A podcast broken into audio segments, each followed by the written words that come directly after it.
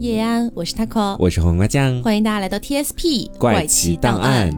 今天的这个案件啊，其实也算是真相寻踪系列了，是因为这个案件是日本一起非常非常出名的一个绑架加奸杀的案件。嗯，虽然说这个案件最后是有抓获到凶手的，嗯但是整体的案件流程还是很扑朔迷离，而且日本直到今天都有很多人认为那个凶手不是真正的凶手。对，而且这起案件还导致了之后很多民众自发开始去举行一些大型的社会活动，没错在后面会给大家讲到。嗯，那当年的死者呢，年仅十六岁。嗯整个故事至今还有很多疑点解释不清楚，而且就在死者去世之后，和这个案件有关的很多人都相继要么是自杀，要么是意外死亡。是，然后再加上后来流传出来了一个都市传说，让这整个案件的知名度哈，就是完全是上一个台阶了。啊，那我们先来看一下当时的一个时代背景，因为时代背景对于这个案件来说是非常非常关键的。嗯，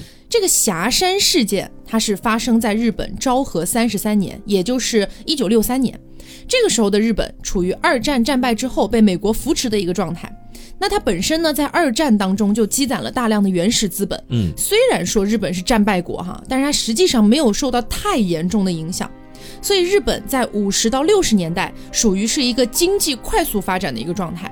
具体有多快速呢？成为了资本主义世界仅次于美国的第二经济强国。就整个国家瞬间都暴富起来了。对，那经济发展必然导致的会有一个巨大的问题，嗯就是贫富差异加剧。这个贫富差异加剧也是我们今天的案件当中很重要的一环啊。是，好，那么我们再把视线放回霞山市这个地方。嗯，霞山市位于日本崎玉县的南部地区，一九五四年设立成为了市。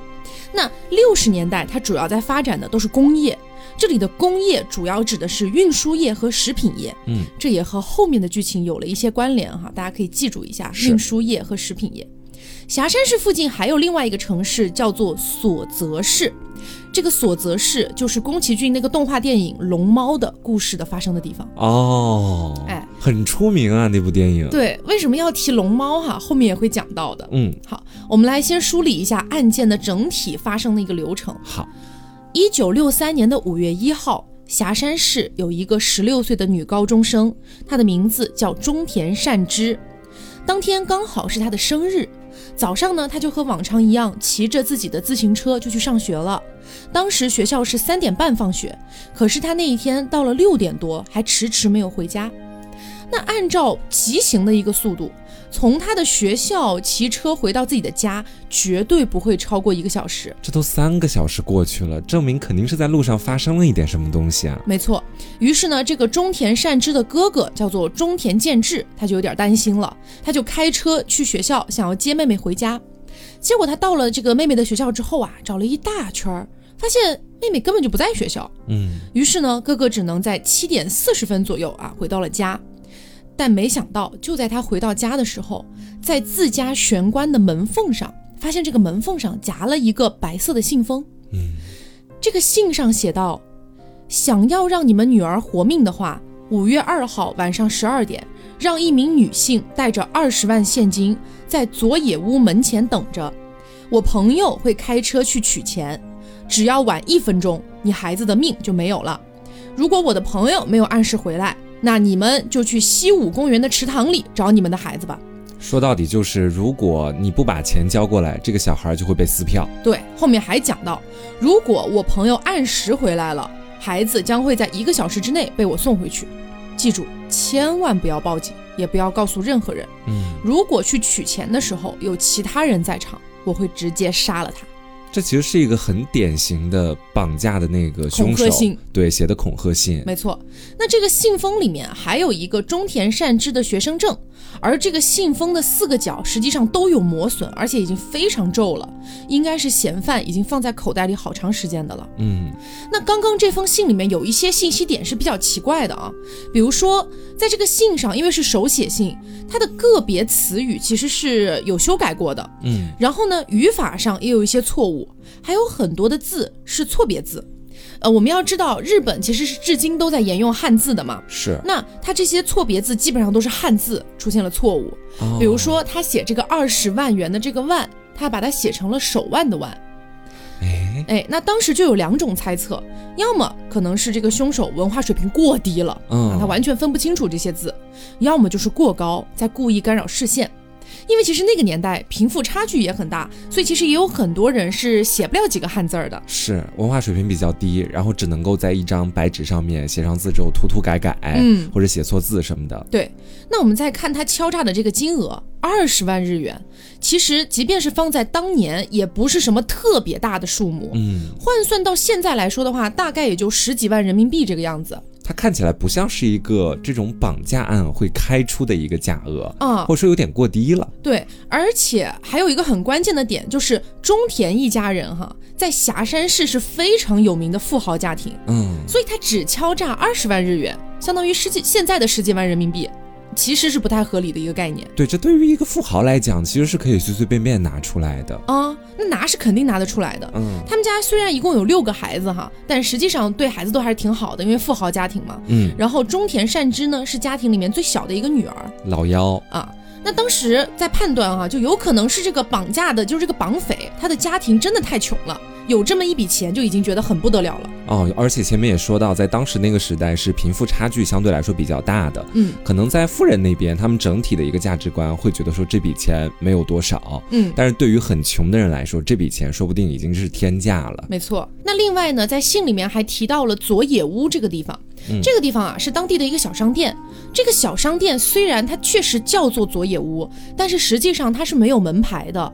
就是比如说我们在外面逛街的时候，都会看到一每个店有招牌嘛，它没没有招牌对，它没有这个东西。啊，也就是说，只有当地人才会知道佐野屋这么个名字。那证明凶手肯定是当地人，嗯或者是在那个区域那儿生活很久了已经。对，那中田家看到了这封信之后，他们立刻就报警了。这一点在后来的推断当中也显得非常可疑啊，因为信上明明写了报警就撕票嘛。嗯一般像这种情况，大家都会理解为说那是绑匪在要挟，很多人会纠结一段时间，然后再选择报警。是，但他们家几乎是连犹豫都没有犹豫，直接就报警了。我觉得有两种可能性哈，嗯要不然第一个就是他们一点儿都不疼惜这个女儿，嗯甚至觉得说那撕票就撕票了呗，我就是要报警。另外一种可能性就是会不会他们家普遍相对来说所受到的教育是很好的，嗯然后在各种教育当中，其实我们现在也都能够听到说，如果遭到绑匪要挟，你第一件事情还是要去报警。嗯我觉得只有这两种可能性。是，那警察了解了情况之后，就立刻成立了办案组，决定让中田善之的姐姐叫做中田美惠，让这个姐姐带着二十万日元前往那个绑匪指定的地点，也就是那个佐野屋商店。嗯，但是呢，因为信上写的是五月二号晚上十二点，就卡了零点这个时间，是，所以警察也不知道你具体说的是五月一号快五月二号那个晚上，还是五月二号快五月三号那个晚上。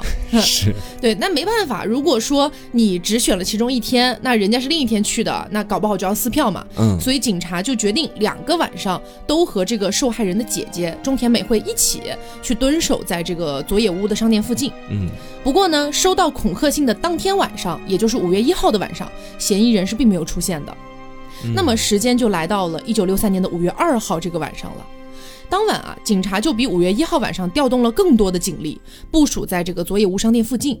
那从恐吓信当中，我们可以得知，绑匪他说了，我的朋友会开车去取钱嘛。嗯，那我们再从当时的日本报道当中给到的一些图片来看的话呢，那个商店附近哈、它只有一条那个道路是可以让车辆通行的。是，啊，那这个道路和商店附近，除了有几个别的一些屋子之外，附近全部都是农田。对，大家其实就可以把它想象成在农村里面，嗯然后一个商店，我们把它设置为终点，然后通向那个商店只有一条道路，嗯那条道路就是前面说到的可以开车的，其余啊，在那个道路旁边都是种好的庄稼、农田什么的。是的，没错。而且同时在那一段路上路灯也很少，嗯，所以警察就分别埋伏在道路附近的几个农田当中蹲守。所以，呃，严格意义上来说呢，当时那个警力稍稍的有一点被分散开了。是，而且这个凶手非常的聪明，他选择在这个地方来进行交易啊。嗯一个点我觉得可能是在于说这个地方路灯比较稀少，如果呃想要进行这方面的事情会相对来说方便一点。嗯另外就是如果这个被害人他们家带了警察过来，他想要逃窜也方便。是的你，想想看，周边基本上都是农田，躲里面的话，那个地域是非常开阔的，嗯警察还不一定能追得到。到他。是。那这个中田美惠，也就是受害者的姐姐，嗯，当天是带着一团报纸，就是伪装这个报纸是赎金，然后走到了佐野屋商店的门口，然后来到了五月三号的凌晨零点十三分左右，中田美惠听到了大概三十米远的地方传来了一个声音，其实这个距离相对来说还是有一点点远的，嗯三十米。呃，加上当时呢所处的位置很黑暗嘛，所以中田美惠是没有看清人影的。那接下来在佐野屋这块地方的附近，中田美惠和那个绑匪疑似的绑匪啊产生了一段对话。嗯接下来我跟黄瓜酱啊又来一个大演绎的动作。是，我是那个绑匪。嗯来了吗？哦，来了来了，钱带了吗？啊带了带了。你们报警了吧？我怎么看到那边有两个警察？啊，没有没有没有，就我一个女人。你你看，你快过来取钱吧。不行，我要走了。你别走啊，我钱都带来了。好，那么就是中田美惠说完这句话之后，对面就没有声音了。嗯，就在此刻，在农田中蹲守的警察就看到一个身影，歘的一下窜了出去，于是立刻吹响了警哨，那就四面八方好几十号警察都跳出来去抓人。但是真的可能就是因为太黑了，嗯对方逃窜的速度也太快了，真就没抓着。哎，那随后呢，警方又调动了上百号的警力，带着警犬对那片农田进行了一个地毯式的搜索。三个多小时之后，终于在田坎上发现了嫌犯留下的一个脚印。嗯，这个脚印是四零码的。那警犬闻了闻味道之后，就一路狂奔啊，最终在一条河边的一个小桥上停了下来。这个桥是中田善之，也就是受害者上学和放学的一个必经之路。哦，那又过了一天，来到了五月四号的时候，上午十点钟，中田善之的尸体被找到了。嗯，当时尸体呢是在一片茶树田和麦田的夹道之间。当时死者被发现的时候是面部朝下，而且有人挖了一个不太深的土坑，把死者半掩埋了进去。发现的时候，死者头上还被压了一块石头，面部呢也被这个手帕包裹住了，双手是被反绑在背后的。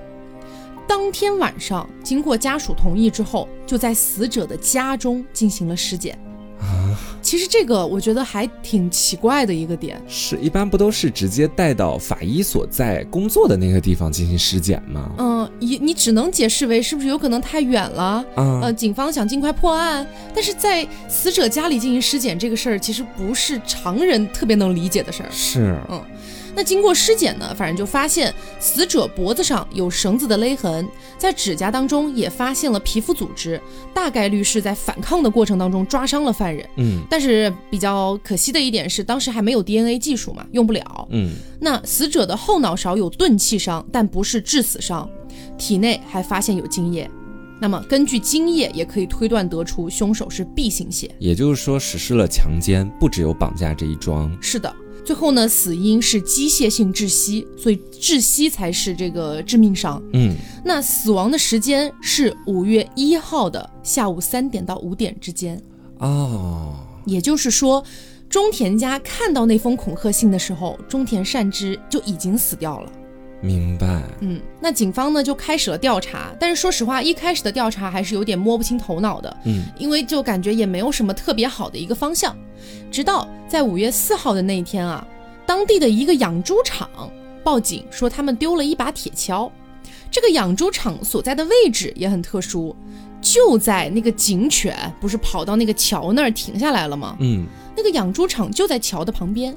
哎，我前面听到那个桥的时候，其实我觉得它代表了很多的东西。嗯，就这个桥，一个是我们的受害者他每天上学放学的必经之路，另外一个是在现场进行那个金钱交易交接的时候，凶手逃跑的路线也经过了那个地方。嗯然后这第三个点是养猪场也在桥的旁边，没错这。证明着说，可能很多不管是绑架、被绑架的地点，然后交易的地点，我觉得可能都发生在这个桥的周围。嗯，那警方呢接到了这个丢了一把铁锹的报案之后，很快就在附近的农田里面找到了这把铁锹。嗯，但是当时觉得这把铁锹没有那么简单，于是就把铁锹上残留的泥土和掩埋死者尸体的那个坑附近的泥土做了个对比，发现是一样的。也就是用这把铁锹去埋的死者。对，那警方当时就立刻对养猪场的所有工人都进行了调查，嗯，而这个养猪场里面的人其实也很特殊。这个养猪场的所有工人，包括老板，都是从附近一个非常贫困的村落里面过来的。嗯，那我们前面讲到，高速的经济发展就会带来歧视，这个歧视就落到了这群人的头上。而且霞山市这个地方啊，是出了大名儿的贫富差异特别大、歧视特别严重的地区之一。嗯，那养猪场里面的工人这种群体，因为是从贫困村来的，在日本有一个称号叫做被差别部落。这个什么意思呢？通俗一点理解，就是有点类似于贱民这个意思。啊，嗯，因为在日本的封建时代啊，是有一个比较明确的阶级划分的，而这个被差别部落是连阶级划分都写不进去的一个等级最低级的，啊。在以前的那个时代，被称为会多和非人。这个会是污秽的秽，嗯那这个非人的非呢是是非的非。嗯，会多呢指的是在佛教和神道教中从事不洁职业的人，一般来说是和死亡、血腥相关的。哦养猪场刚好对上了，嗯，那非人这个概念指的是乞丐和流浪者这样的一群人，嗯，多多少少都是有点对应上了养猪场的这群工人的。是，那这种阶级划分是一直到现代其实都没有完完全全的消失。嗯，根据统计显示呢，目前日本仍然大概有三百万左右的贱民是生活在一些部落村庄和一些社区内的。这些人是整个社会的最底层，嗯被认为是下等人、不洁的人。他们的生活区域也被严格的规定在城镇的边缘或者是一些类似的地方。嗯，所以当地的居民其实都觉得，如果有什么不好的事情发生了，那多半都是养猪场的人干的。哦，或者他们有一定的偏见，嗯，非常大的偏见，而且你再加上警犬不是当时跑到那个桥上就停下了吗？是铁锹也是养猪场丢的，所以说警方对整个养猪场的工人的审讯变得非常非常严格。嗯，很快，警方就锁定了一个嫌疑人，叫做奥富玄二。这个人当时是二十七岁，是养猪场的工人，曾经在死者的家中做过长工，哎，而且还当过运输司机。这一下嫌疑就很大了。你想，又会开车，嗯，又和死者有过接触，又是养猪场的，所以呢，警方就对奥富玄二这个人连轴审讯了两天的时间。时间来到了五月六号，奥富玄二实在是受不了审讯和周围的议论，他跳井自杀了。直接自杀了，嗯，但是他原定计划是要在五月七号结婚的，啊，就结婚的计划早就定下来了，结果他在前一天自杀了。后来警方对奥富玄二的尸体进行了解剖，发现奥富玄二是完全清白的，但是啊、他具体跳井自杀的原因一直都没有说明。嗯，事情不是他干的，但是他可能是因为周遭的议论而导致了自身的自杀。嗯，包括就是警方对这个奥富玄儿进行了一个解剖之后，为什么确定他是清白的，这一点到至今也没有透露。后来呢，到了五月十一号，在警方侦查过程当中，曾经有一个人向警方提供过线索，这个人叫田中生，嗯这个人也持刀自杀了，也是至今原因不明。这个案件到现在就凶手还没抓到，但是被怀疑是凶手的嫌疑人是接连自杀，算是。也不算是被怀疑是凶手的嫌疑人，因为就是第一个那个奥富玄二他是嫌疑人嘛，是。但是后面那个是给警方提供帮助的，他算是目击者，其实。呃，对，类似的，然后他只是提供线索的人，但他也自杀了。哦。然后呢，时间就来到了五月二十三号，警方这个时候突然宣称他们抓到了凶手，这个凶手叫做石川一雄，男，当年二十四岁，当时并没有正经工作，但是案发前两个月，他曾经在养猪场工作过。嗯，而且当时他一开始被抓呀，并不是因为这个中田善之的事情，而是因为他盗窃和打架斗殴被关进了局子里。结果呢，警察对他审讯的内容其实是跟中田善之有关系的。那一开始这个石川一雄吧，他就矢口否认，说我没杀人呐，我怎么可能杀人呢？他就这样被关起来审讯了足足一个月的时间，嚯，一直到六月二十号，石川一雄突然就招了。在审讯的一个月期间之内，警察也做了很多的调查。会不会是屈打成招？其实我觉得很多听众应该跟我有相同的一个猜测。嗯，很有可能。嗯但是警方咬定是这个人，他也不能随便咬，对吧？是，还是有一些线索的。我们来看一下当时警方指认出的一些线索。第一个呢，我觉得比较牵强啊，嗯是说死者的尸体在田间被发现的时候，也就是五月四号那天，说石川一雄也到了现场围观。他作为村民，对，到那边围观不也是很正常？我觉得太正常了嗯，啊，那第二件事情就稍微有点说头了。警方当时去搜查了石川一雄的家，发现他家里有一双胶鞋，款式和码数都对应了当时发现的那一枚脚印。哦。咱们检查一下这个鞋上有没有当天晚上留下的一些泥土什么的，再跟现场再对照一下啊，可能因为过了太久了，哦，或者他自己也清洗过一遍啊，了。因为四号到二十三号，哎，哦就过了很久了啊。那第三点呢，就是说，警方在石川一雄家还找到了一条疑似是被害人的自行车的橡胶带，但请注意，这个地方是疑似，嗯，也就不一定是。嗯。那第四点呢，就是有很多目击证人表示，石川一雄曾经多次在被害人上学路线上面啊，去各种游荡啊、摸索啊等等的。就可能怀疑他是当时在踩点。啊，对。第五点呢，就是我不知道大家还记不记得前面提到的恐吓信里面有提到一个，如果怎么怎么样，你们到时候就到西武公园的池池塘塘里里，哎，嗯去找你们的女儿吧。这个西武公园是石川一雄经常去赌博的地方。哦，第六个点就是中田美惠，也就是受害者的姐姐和当时一部分的警察都指认，五月三号当天晚上的那个声音啊，和石川一雄的声音非常接近。嗯，那第七点呢，就是石川一雄也是 B 型血。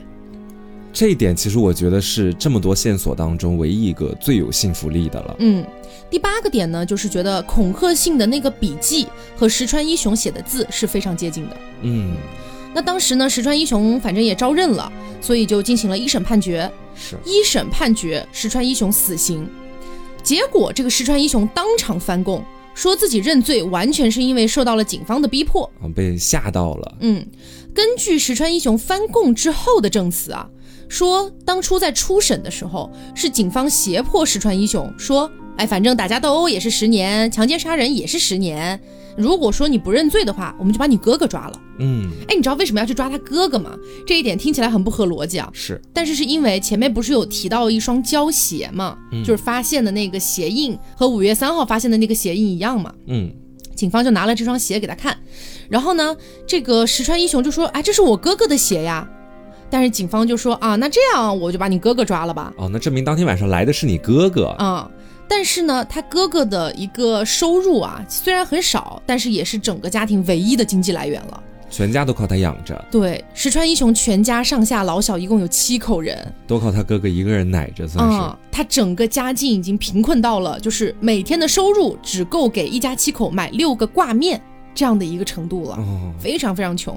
所以当时石川一雄说自己是为了保护哥哥才认罪的。嗯，包括初审认罪的一开始啊，石川一雄一直说是养猪场的另外两个工人强奸并且杀害了中田善之，而他只是去负责送那封恐吓信而已。嗯，但是不久之后，他又改了自己的供词，说自己是单独犯案的，而所谓的那些物证也在后来被人指出有一点涉嫌伪造。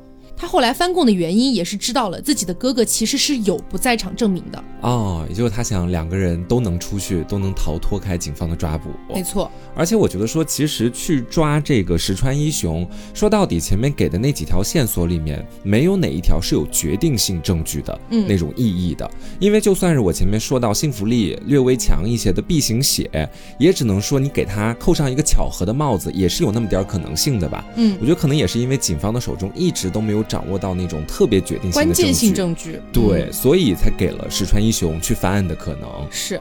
那前面不是讲到了，就是那个奥富玄二，嗯还有一个田中生，他们俩都意外死亡嘛，或者说自杀。我们来梳理一下，就是当时发生的一些离奇死亡事件啊。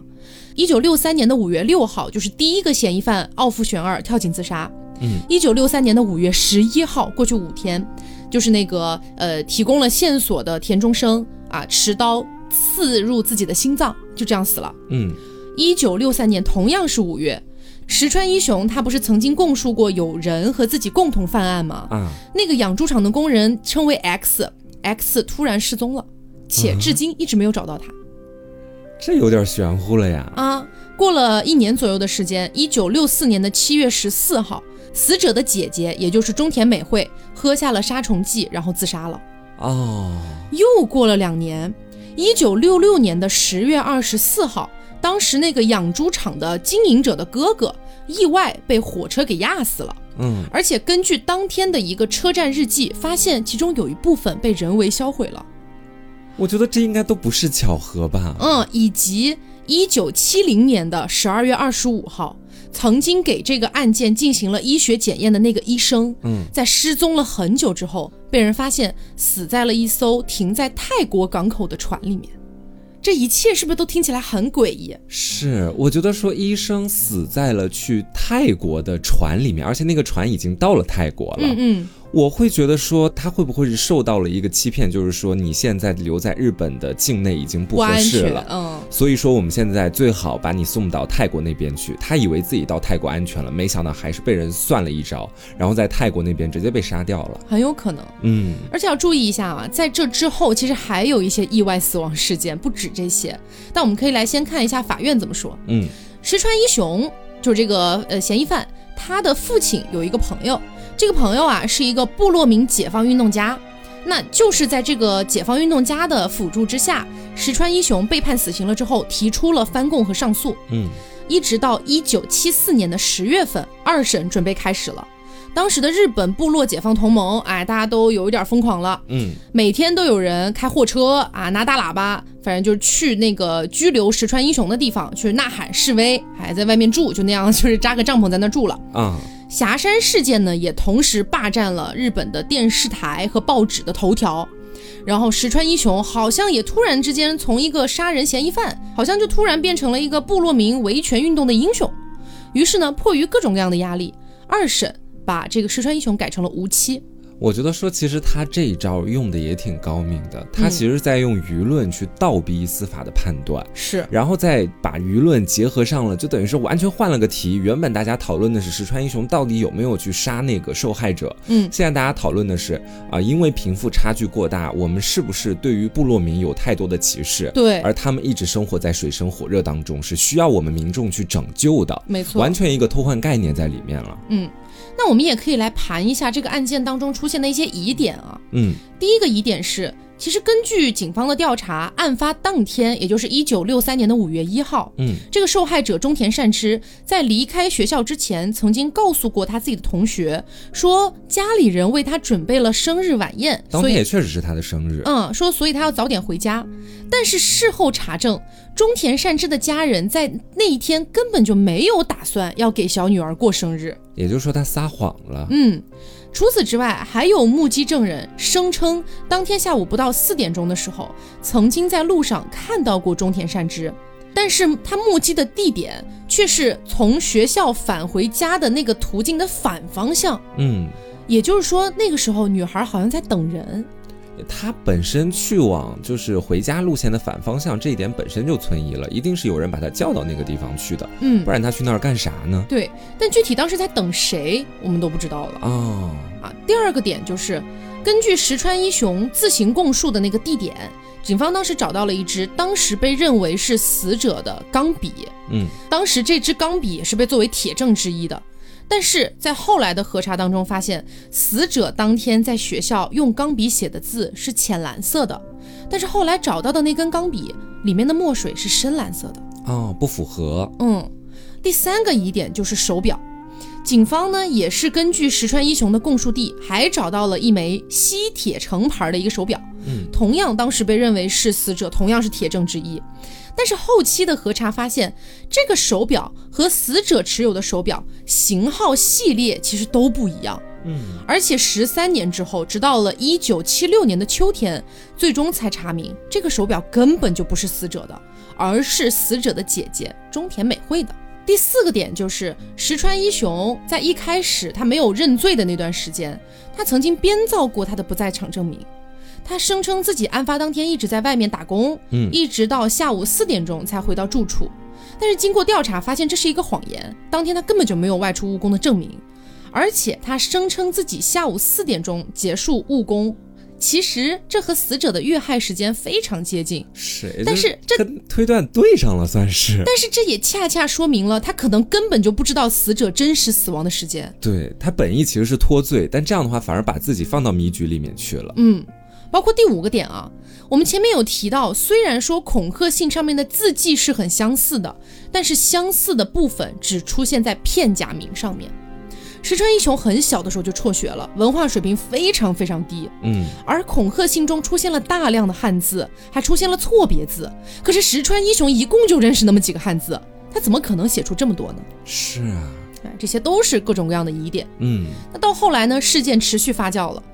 一九七七年的十月十四号，死者的哥哥，也就是当时开车想要去学校接妹妹回来的那个中田健治，嗯他上吊自杀了。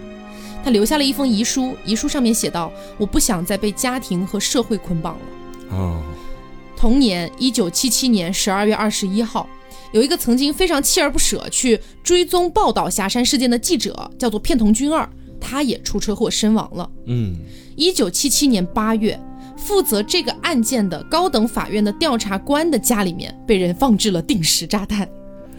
就这个应该是那一些就是呃维权组织去做的了，嗯应该是一些比较激进的行为。是，后来又过了一个月，一九七七年的九月份，有一辆燃烧的汽车直接就冲进了当时石川一雄被关押的东京拘留所，天都非常的疯狂。啊，到目前为止啊，霞山事件它已经不仅仅是一个凶杀案了，嗯而是变成了一个社会和阶级矛盾的爆发点了。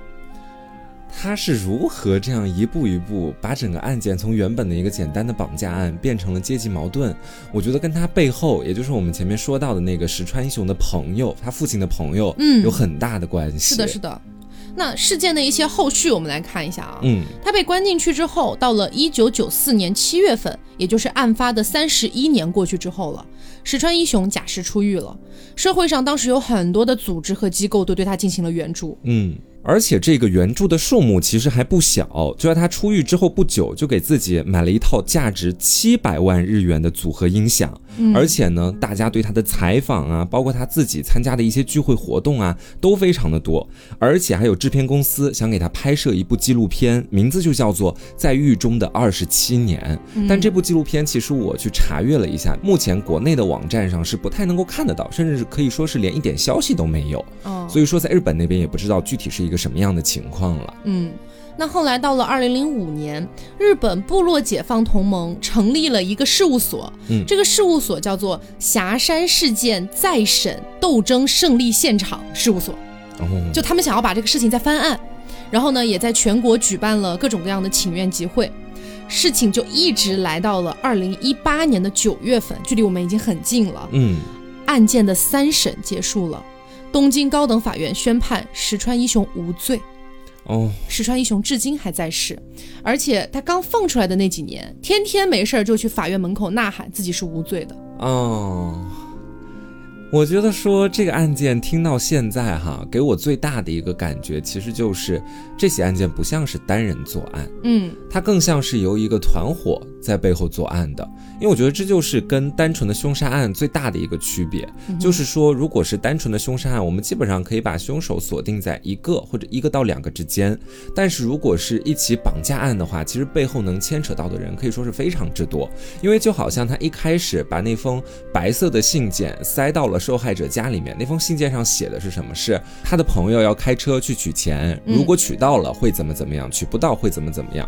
在这封信里面，已经能很明显的看出来，这个凶手肯定是不止一个人的了。嗯而且我觉得说到后面，我们所聚焦的这个人物石川一雄，他有没有罪？我说实话，我现在心里面也是处在一个摇摆的那种状态当中。嗯因为你要说他有罪吧，可能在现场的一些决定性的证据，包括到后面一些物证被证明跟死者没有太大的关系之后，我觉得说他在我心中的那种感觉更往无罪的方向去偏的更多一些。嗯。嗯那我这边的话，我会觉得这个事情啊，在我看来，石川一雄可能多多少少有点知情，嗯但具体他有没有真的去犯罪，这个说不好。但是他应该是知道一点什么的，因为他捅出来了一些话，这些话确实是感觉只有凶手或者知情人才会知道的东西。嗯就比如说前面提到的一些什么钢笔啊之类的，包括还有一个点就是他在一开始认罪了之后，他不是要有一些供词嘛？嗯他有说到自己有去一个什么什么商店，呃不不不是那个佐野屋哈，就另外一个商店，说去那边打听中田家怎么走。后来警方也去了那个商店去做了一个调查，那个老板说：“我记得，我记得，他确实是来问过中田家怎么走。但是你又基于警方当时一个急于破案的状态，然后包括其实是有一些伪证存在的，是。那么这个点到底是不是真的，也说不太清楚。嗯，而且我会觉得说。他当天晚上，如果我们现在做个假设哈，就是说他其实跟这起案件是有一定关系的，嗯。然后我们在前面其实也提到说，他本人的声音和在交易当晚去的那个男人的声音是非常相近的嘛，嗯。我个人觉得说，如果他与这个案件有粘连，可能他最多的就如他自己所说，他是只是在案件当中负责去拿钱的那样的一个人，嗯，可能就是放封信拿个钱。是，而且我觉得说前面其实，在线索里面也有提到，就是那封信上的字迹和。他的自己是有一定相似度的，我觉得说会不会那封信是他自己写了一个初稿，然后后面的一些删删减减啊，包括修改啊，是由他的其他同伙来去完成的哦，很有可能，是不是也有这样的可能性？是，但是汉字还是说不通。是，这点倒也是，嗯，就是我觉得说，呃，这起案件的凶手可能哈，如果我们硬要给这些人做一个区分的话，我觉得说还是可能偏部落那边里面的人会多一些。是他们在组成一个团伙来办这件事情，嗯，就觉得有仇富心态，哎，我觉得是有这种可能性的。但还有一个点也很奇怪，就是那些人为什么都相继自杀了？嗯，你要说他的哥哥在很多年之后受不了了这个压力了，自杀了，好像还能理解一点。嗯，但是他的姐姐服毒自杀，然后包括第二天要办婚礼的那个玄二也自杀，嗯，提供了线索的那个人也自杀，这些点让我觉得很奇怪。是。玄二会选择自杀，是我没有想到的，因为在后面我们能听到警方给这个石川一雄里面有一段话就说了，你就认罪吧，你这个强奸杀人也是判十年嘛，讲了这样的一句。那对于当时在前面被抓到的嫌疑人奥夫玄二来说，如果警方也跟他说了相同的话，那我觉得他是不应该去想到说我直接自杀一死了之的。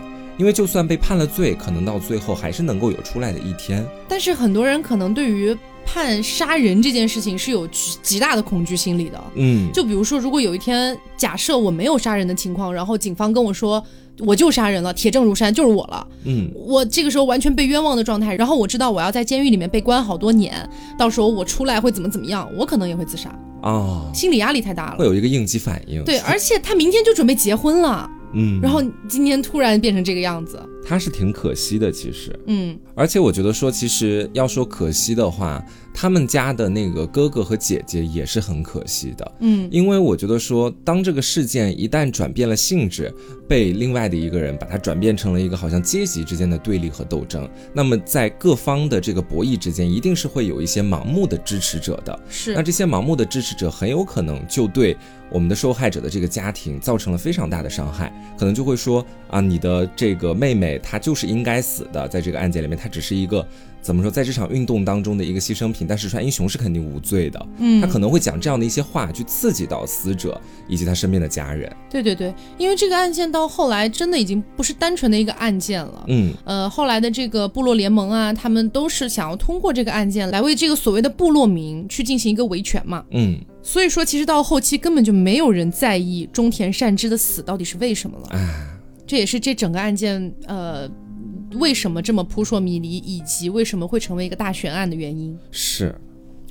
那除了这个之外啊，前面我们还提了一个点，就是龙猫，还记得吗？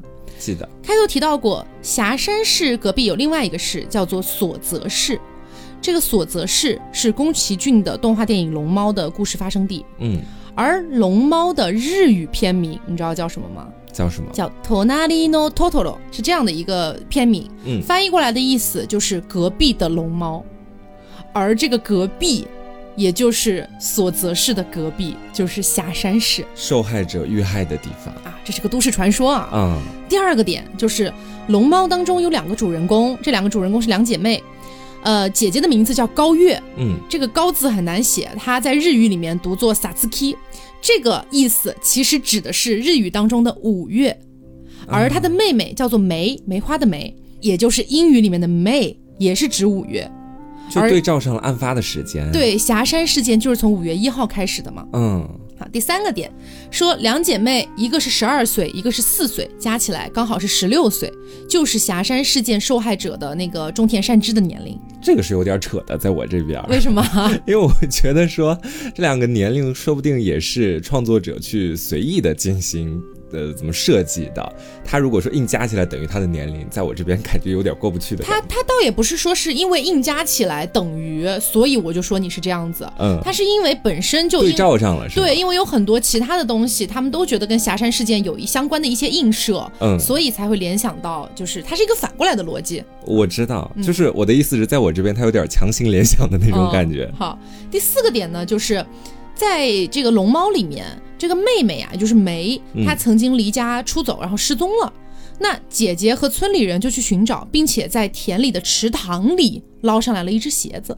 嗯，大家应该记得霞山事件里面的这个死者的遗体就是在田间被找到的，而且在勒索信里面写到的是去池塘里找你们的孩子吧。哦，这个也对照上了。嗯，而且还有一些日本网友也指出啊，这个动画电影从姐姐上路开始找妹妹的那一幕起，两姐妹就没有了影子。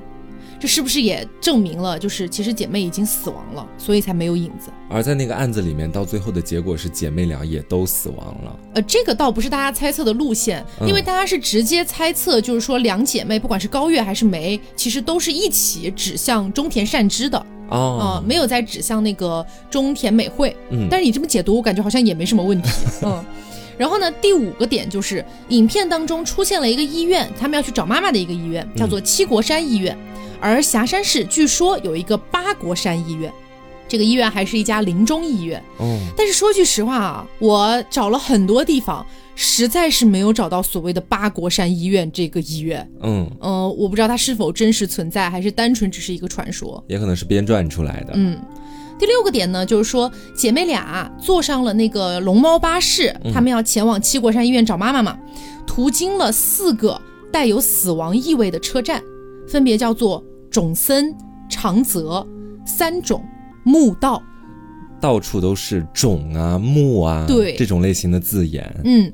以及包括说这两姐妹坐上了这个龙猫车之后，在田间飞驰，但是村里人只能感受到是一阵风，而看不到他们，嗯，所以觉得他们是前往了一个死亡之地的感觉，嗯。那第七个点呢，就是龙猫的名字叫 Totoro，那有一种说法说这个 Totoro 是日本的三十多个山神之一，是守护森林的啊，美好的精灵，嗯。但是还有另外一种说法，说是来自北欧的词汇，那北欧语我是北欧这那边的语我是 更不会了，它它它大概。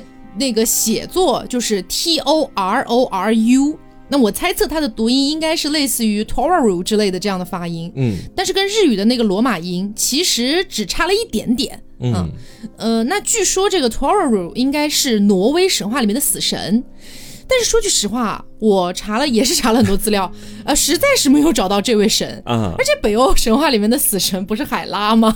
或者是不是像我们前面在聊到希腊神话所说的那个性质一样，就是可能死神这个职位有很多人，对，比较多人去担任的。嗯，有可能，有可能。那反正后来这个都市传说就持续发酵嘛，直到吉普力都出来辟谣了，嗯，说我们完全没有这种设定哈，纯属巧合，而且还说什么，呃，他们没有影子啊之类的，只是我们觉得没有必要画上去等等的。但是很可怕的一个地方是在于，吉卜力发声明的时间是二零零七年的五月一号啊，也就是霞山事件的四十四周年纪念日，同时也是中田善之的六十岁生忌。对哦，那天刚好是他的生日，也是他被绑架的日子啊，而且是也是他死亡的日子。他们这声明发的怎么感觉没什么用呢？就感觉赶巧了吗？这是很奇怪。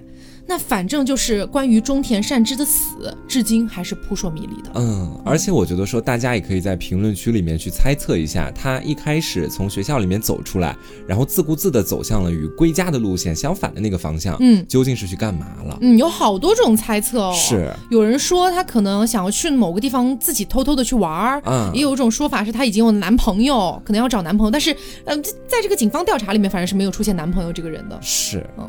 呃，关于这个的猜测，大家可以就是讨论起来这样子啊，嗯，以及包括你觉得石川一雄到底是有罪还是无罪，我们也可以进行一个大胆的猜测。是，嗯，还有就是提醒大家一下，我们和原上咖啡的合作还在继续当中，嗯，大家可以去到某宝搜索原上咖旗舰店，给客服班号凹凸电波领取我们的优惠折扣，嗯，以及不要忘了在下单的时候再次备注凹凸电波，可以获得加赠哦。是的，好的，那么今天的节目就到这里，我是 taco，我是黄瓜酱，那我们下周再见，拜拜。